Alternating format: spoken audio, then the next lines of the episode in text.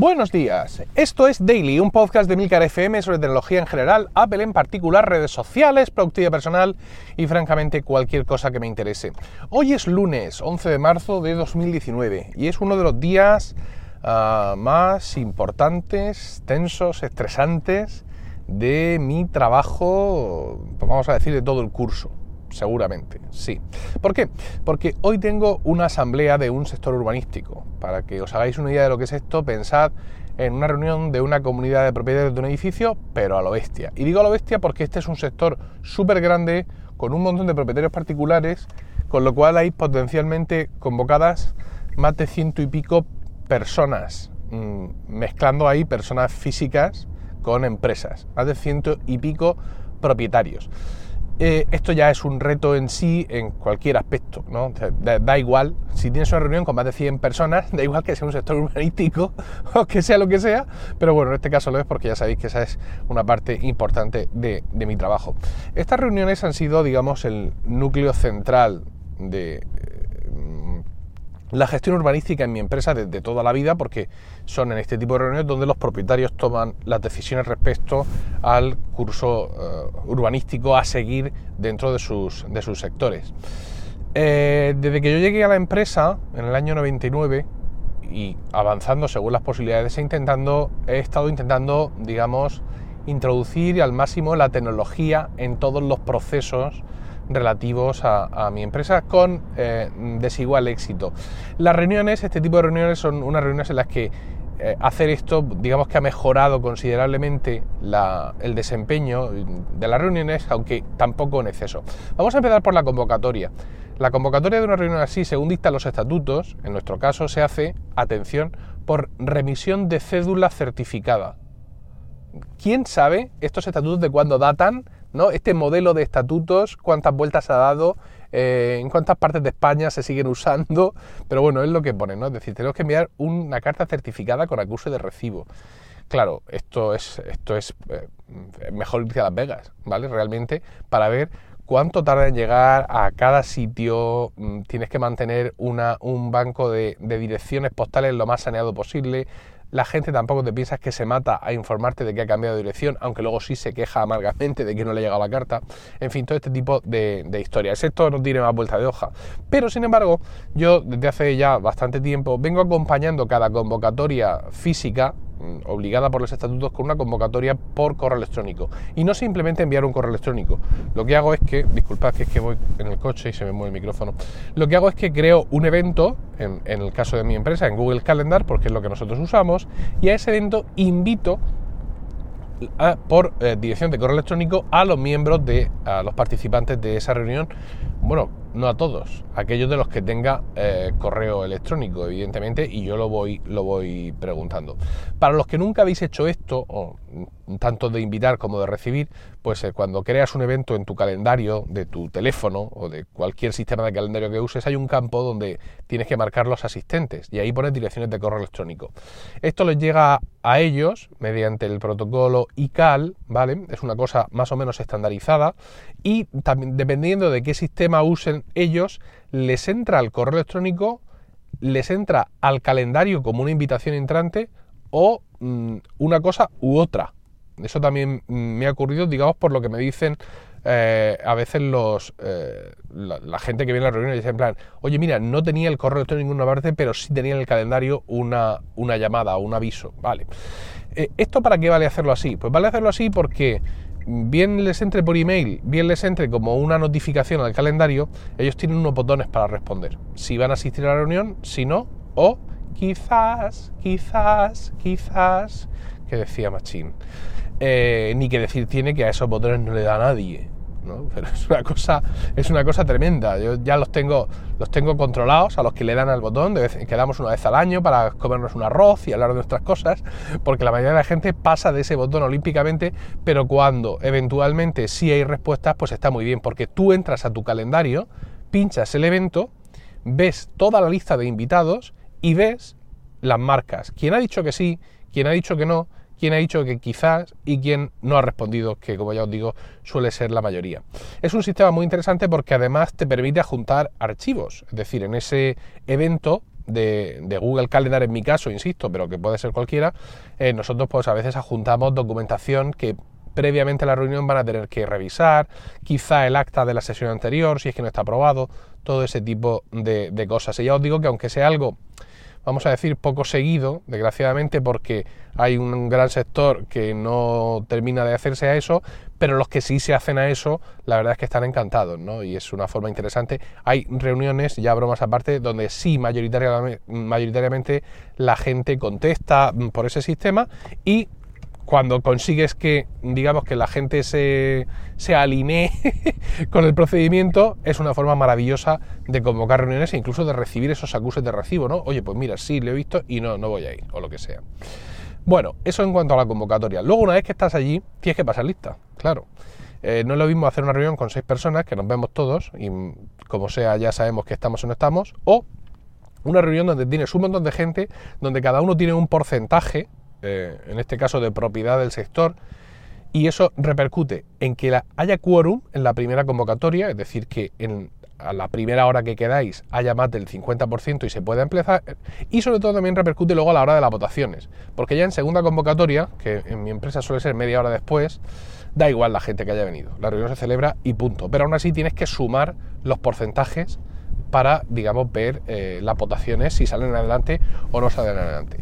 Entonces, en ese sentido, yo uso Excel, evidentemente, eh, como muchos ya estaréis pensando.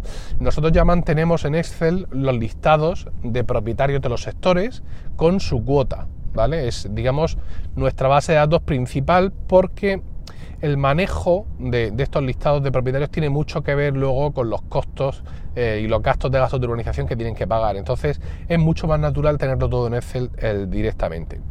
Entonces, pues ahí uso una fórmula, ¿vale? De tal forma que, bueno, pues yo tengo el listado de todos los propietarios, el listado de todas sus cuotas, y al lado de sus cuotas eh, tengo, eh, meto una columna, por ejemplo, una columna que pone asiste, asistencia, ¿vale?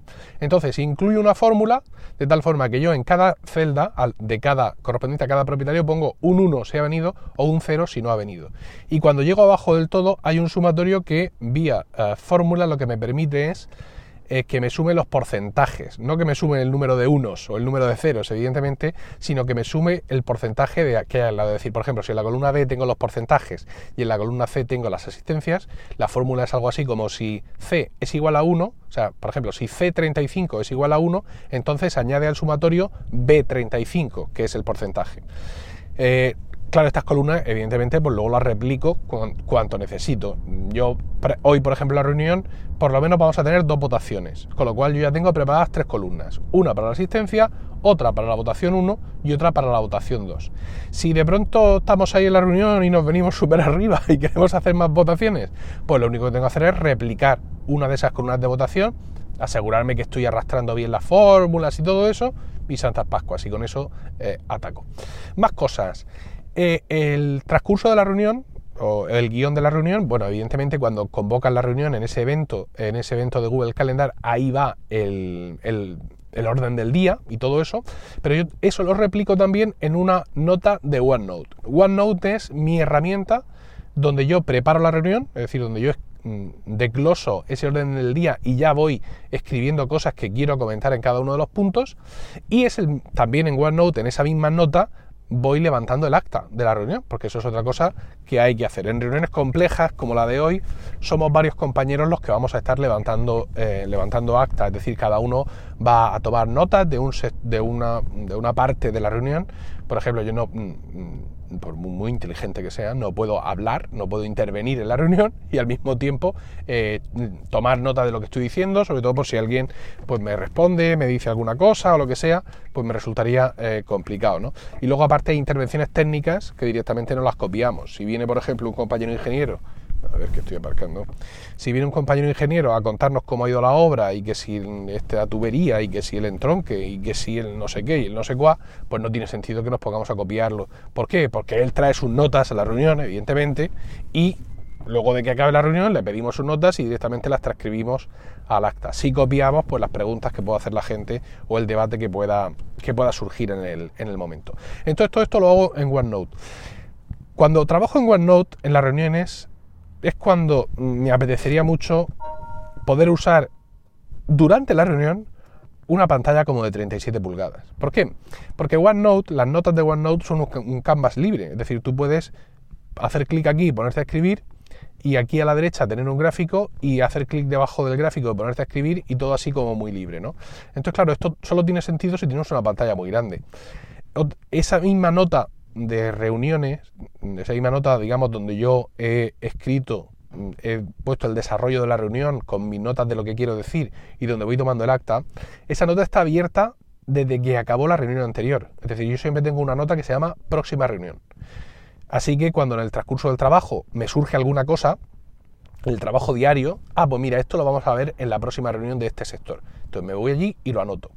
Por ejemplo, si viene un escrito, ¿vale? Un escrito entra por registro y va dedicado a ese sector y resulta que eso lo tiene, se tiene que decidir en una reunión, pues cojo en, mi trabajo todo lo que entra por registro físico se escanea, se manda por correo electrónico a las personas implicadas, es una gestión documental básica pero muy efectiva, pues yo cojo esos PDFs y los echo ahí, a esa nota de OneNote. OneNote gestiona los PDFs que le echas de dos formas. Te puede, digamos, pegar el PDF impreso, ¿no? desplegarte todo el PDF, o te puedes simplemente poner el archivo. Yo, claro, pongo solo el archivo porque si no tengo un monitor de 28 o 29 pulgadas, tener todo el PDF desplegado es muy incómodo, porque ya me va a ocupar toda la pantalla y no voy a tener espacio físico para seguir tomando notas. ¿no? Entonces yo prefiero dejar los PDFs insertados escribir debajo una nota rápida acerca del contenido y cuando llega el momento de la reunión y tengo que acceder a su contenido, hago doble clic y se me abre, pues en mi caso en Acrobat o en donde, o en donde sea. Entonces, pues eso, tengo esa nota de OneNote a toda pantalla, pues que esto se puede hacer con la configuración de OneNote, quiere decirle si quieres ver las columnas laterales o no, y ahí tengo en varios bloques de texto, insisto, tengo el orden del día, el desarrollo de la reunión que yo estoy haciendo, algunos PDFs insertados de cosas que han llegado y hay que tratar en la reunión y me lo dejo ahí para que no se me olvide, evidentemente, y bueno, pues algunas notas adicionales, etcétera. Eh, complemento siempre todo esto con el Excel, es decir, mm, muchas de las cosas que yo voy a decir en la reunión, sobre todo las que yo digo son asuntos económicos, eh, tienen su repercusión en, bueno, provienen, mejor dicho, de hojas de Excel, de cuadros de Excel, que en muchas ocasiones yo he entregado previamente. Yo he sacado copias en papel para que cuando la gente llegue a la reunión, pues tiene una documentación mínima a mano eh, para, digamos, poder hacer el seguimiento de la reunión. En ocasiones he cogido el cuadro de Excel y me lo he pegado en la nota de OneNote, pero ya he comprobado que no es práctico porque esa información se deviene en estática y muchas veces cuando la mm, das información económica la gente te pregunta algo más. Entonces al final siempre acabo abriendo el Excel o incluso abriendo la aplicación de contabilidad, con lo cual ya hace mucho tiempo que dejé de pegarme Excel en la nota de OneNote porque no tiene sentido, porque al final siempre acabo abriéndolo todo también. Con lo cual pues yo me voy a la reunión con mi, eh, con mi dispositivo eh, estilo Surface de Acer, ¿vale? Allí me planto con el cargador conectado, porque ya he visto que efectivamente pues este dispositivo tiene una batería muy débil y ya ha habido en algún momento que a mitad de reunión he tenido que levantarme e ir a por el cargador. Con OneNote abierto, Excel abierto en el segundo plano para pasar lista y para la información económica, la aplicación de contabilidad ya abierta y abierta en segundo plano y que comience la reunión. En ocasiones, en vez de hacer todo esto, cuando era una reunión digamos más o menos light, sin mucha información contable, me he ido con el iPad claro, con el iPad tengo exactamente lo mismo. Tengo OneNote y tengo también el Excel, ¿no? Lo único que me faltaría en el iPad, por así decirlo, sería la eh, contabilidad abierta, pero basta con que decida ir a una reunión solo con el iPad para que hagan preguntas de contabilidad y me tenga que levantar a ver la contabilidad. Así que ya hace mucho tiempo que aunque me gustaría, porque en algunos aspectos es bastante ágil y sobre todo no tengo que preocuparme de nada relativo a la batería, pero no, a la reunión tengo que ir con el, con el convertible este de Acer, que está muy bien, aunque ya os digo que este modelo en concreto pues eh, tiene una batería ya, eh, nunca ha sido gran cosa, pero ya se nota un poquito que llevamos dos años juntos y vive conectado la mayor parte de, su tiempo. Bueno, pues esto es lo que quería contaros hoy, cómo aplico un poco de tecnología al transcurso de estas reuniones que suelen ser muy importantes, suelen ser muy tensas, suele ser una cosa que me, me, pone nervioso, es decir, en estos momentos yo estoy inquieto por el desarrollo de la reunión, quiero que todo salga bien y cómo uso la tecnología en la medida de lo posible, porque no todas las partes del trabajo de todo el mundo permiten la invasión tecnológica, pues eso, cómo uso yo la tecnología en este caso, cómo la he ido implementando para mejorar el desempeño de nuestras reuniones. Espero vuestros comentarios sobre todo esto en emilcar.fm barra daily, donde también encontráis otras formas de contactar conmigo, y no olvidéis suscribiros a focus.emilcar.es, donde encontraréis vídeos nuevos cada semana sobre todos esos temas, aplicaciones y servicios que nos interesan de verdad, y también ahí encontraréis Weekly, mi podcast semanal sobre Apple, productividad y podcasting. Que tengáis un grandioso lunes, así lo espero para mí. Un saludo y hasta mañana.